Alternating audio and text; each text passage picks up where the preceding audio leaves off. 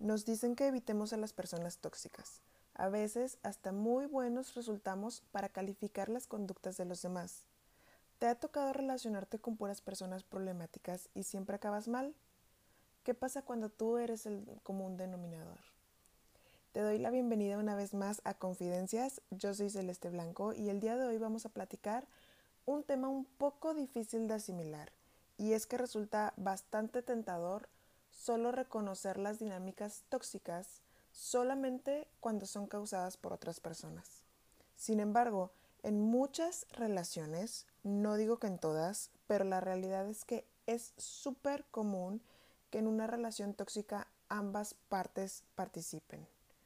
No vamos a hablar de las relaciones de abuso donde hay una víctima y un victimario, no. Vamos a hablar de parejas que compiten entre sí buscando tener el control del otro. Muchas personas ya tienen súper identificado estas dinámicas en su relación, pero por algún motivo lo aceptan, ya sea porque está increíblemente normalizado o por la creencia de que en todas las relaciones hay problemas. Y sí, pero cuando, cuando tu relación es más problema que relación, es momento de reevaluar. Es doloroso admitir que nuestro comportamiento puede estar contribuyendo o incluso causando una relación tóxica. Pero aceptar siempre es el primer paso. Solo la conciencia es el camino a crecer y a reivindicarte. Es mejor confrontar nuestros propios patrones tóxicos que vivir haciendo como que no pasa nada, porque además esto muchas veces no solo afecta a quienes están dentro de la relación, sino también a las personas que los rodean. Te voy a contar algunas de las conductas más comunes con las que me he encontrado en este tipo de relaciones. Parejas que compiten entre sí. Esto te puede sonar extraño tal vez, pero esto se puede ver cuando no se ponen felices porque el otro haya tenido un buen día o le haya ido bien en, algo. Hasta le cuestionan, pues ¿qué andabas haciendo? ¿Qué andas tan contentito? Otra señal es cuando hay una decisión que tienen que tomar juntos y en lugar de llegar a un acuerdo, cada quien decide hacer lo que le, viene en gana sin importar que su decisión pueda afectar al otro. Una de las señales más evidentes es la necesidad de tener siempre la razón. Y se te puede olvidar porque te enojaste, pero tú siempre tienes la razón. La competencia entre pareja nunca va a ser positiva. Las parejas deben relacionarse desde la complicidad y no desde la rivalidad cuando hay constantes quejas, críticas y regaños. A ver, que no es lo mismo criticar que retroalimentar.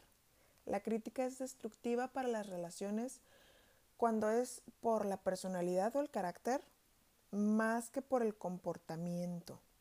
Cuando intentas culpabilizar al otro, que es lo que eh, estuvimos platicando en el episodio 3, que si no lo has escuchado, te recomiendo que vayas y lo hagas o cuando se basa en lo que te, según tú es la manera correcta de hacer las cosas.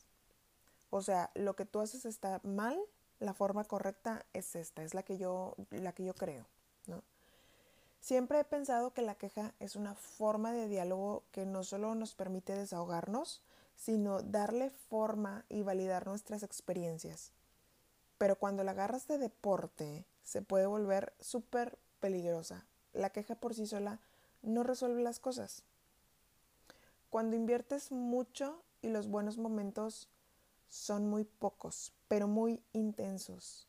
Las personas que viven este tipo de relaciones constantemente experimentan cansancio, frustración e impotencia en su esfuerzo de que la relación funcione. Y su pobre recompensa la reciben en esos escasos momentos de tranquilidad o peor, peor aún de pasión porque cuando las hormonas están involucradas, estas relaciones se vuelven como una droga. Es que no sé por qué me pasa esto. Con otras personas te juro que no soy así. Con esta persona sale la peor parte de mí. ¿Te suena familiar alguna de estas frases? Esta es otra señal de que tu relación no es precisamente la más sana. Cuando la otra persona saca tu peor parte. A la hora de la comunicación, tratas de defenderte. oye, llamaste para avisar que no iríamos a la cena de mañana. ¿Por qué siempre tengo que hacer todo yo? ¿No ves lo estresado que estoy? ¿No estás viendo que yo estoy ocupado? Esta estrategia de comunicación nunca tiene éxito. El problema nunca se resuelve. Generalmente se hace más grande.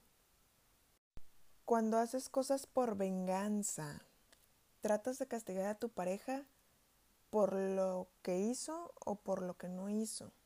Hay muchísimos ejemplos que podría poner de esto. Simplemente aplicar la ley del hielo, hablar con tu ex, muchísimas cosas que, que la gente hace por venganza o le voy a guardar esto que hizo para sacárselo la próxima vez que me reclame algo. La venganza únicamente agrava tus heridas emocionales. Aunque en tu mente pueda parecer una forma de hacer justicia y quedar parejos, al final terminas castigándote a ti mismo por no poder sanar. La parte más difícil es asumir la responsabilidad, pero las parejas que asumen su responsabilidad y expresan interés por los sentimientos de su pareja, interés genuino, interés que se demuestra con acciones. Son parejas que se convierten en un equipo capaz de resolver sus problemas. Una relación tóxica contamina tu autoestima, tu felicidad y la forma en la que te ves a ti mismo y al mundo. Es difícil admitir que algo anda mal en tu relación. Esto puede causar sentimientos de vergüenza o de falta de valía, pero la realidad es que todos merecemos relaciones saludables y podemos desarrollar mejores hábitos en nuestras relaciones. Si has identificado alguna de estas dinámicas en tu relación, pues felicidades, porque has dado el primer paso. El segundo es tomar acción para cambiar estos patrones. Y si necesitas ayuda para ello, que encuentres el profesional que te haga sentir cómodo o cómoda. Te quiero recordar antes de, que terminemos con este, con este episodio que tenemos un grupo en Facebook, lo puedes encontrar como Confidencias Podcast y platícame de ti, quiero conocerte eh, y nosotros nos escuchamos en el próximo episodio.